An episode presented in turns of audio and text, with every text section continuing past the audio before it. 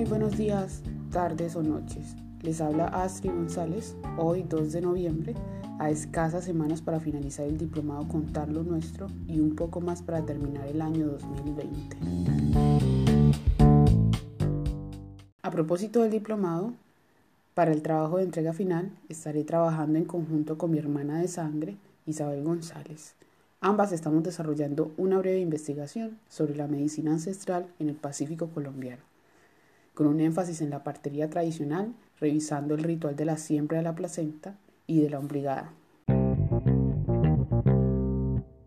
En el Pacífico colombiano, territorio donde vienen mis padres y mis abuelos, a las niñas y niños las parteras los hacen llegar al mundo a través de la medicina ancestral de los bebedizos de hierbas santas, de cantos y masajes. Se trata de la labor de traer vida al mundo, como lo hacían en los tiempos predominación hispano-colonial.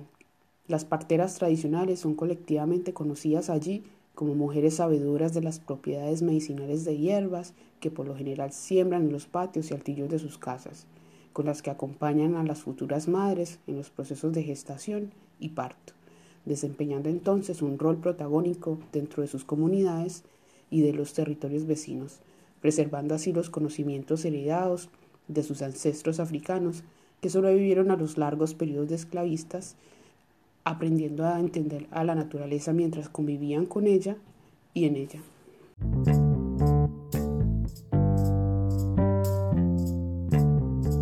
Al ser entonces la partería una tradición ancestral de raíz africana con matices indígenas, la partería tradicional está constituida por experiencias de ceremonias, rituales y cargas simbólicas.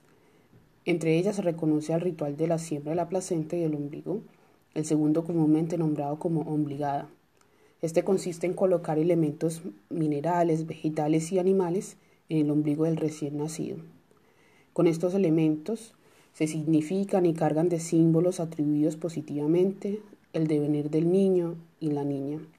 Al igual que la placenta, el ombligo una vez caído se siembra encomendado a la tierra debajo de las viviendas palafíticas, de las canoas o en los árboles frutales para que la vida del recién nacido entonces esté estrechamente relacionada con el lugar y la comunidad en la que nació, estableciendo con esto un vínculo simbólico difícil de romper entre el cuerpo y el territorio. A partir de estas búsquedas temáticas, nos dedicaremos a la escritura de una nota de opinión acerca de los rituales del parto de las comunidades en el Pacífico colombiano y en conjunto la elaboración de una serie de registros en video y fotografía de mujeres con experiencias o conocimientos sobre el tema. A partir de estos encuentros con las sabedoras, realizaremos una serie de entrevistas registradas en audio y transcritas en texto diagramado para una publicación breve, pequeña, de sus relatos.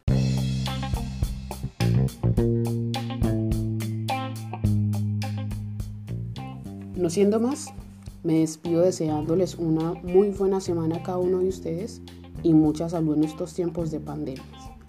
Chao, chao.